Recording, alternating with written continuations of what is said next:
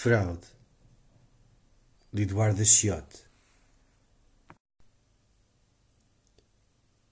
Que necessidade te leva a tornar-te odioso, tu, que guardas contigo a presença de uma consciência infeliz e cultivas, por isso mesmo, uma necessidade desenfreada de agressividade?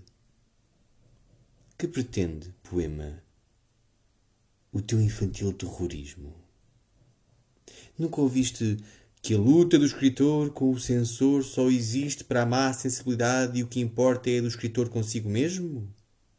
Sabias que quando o primeiro se torna executor, acontece a renúncia do autor? Que entendes deste masoquismo? Tu, poeta, tão talentosamente assustado que só consegues transformar o teu temor no meu terror. Escuta. A poesia é fraudulenta e o real, nela, nada mais que lucidez elaborada, que assim transforma, se vires em vez de simples olhares, a estátua em bronze e o amador, amor, meu triste amor, em coisa, ou se quiseres, cobiça, e a pessoa somente desejada ao invés de amada.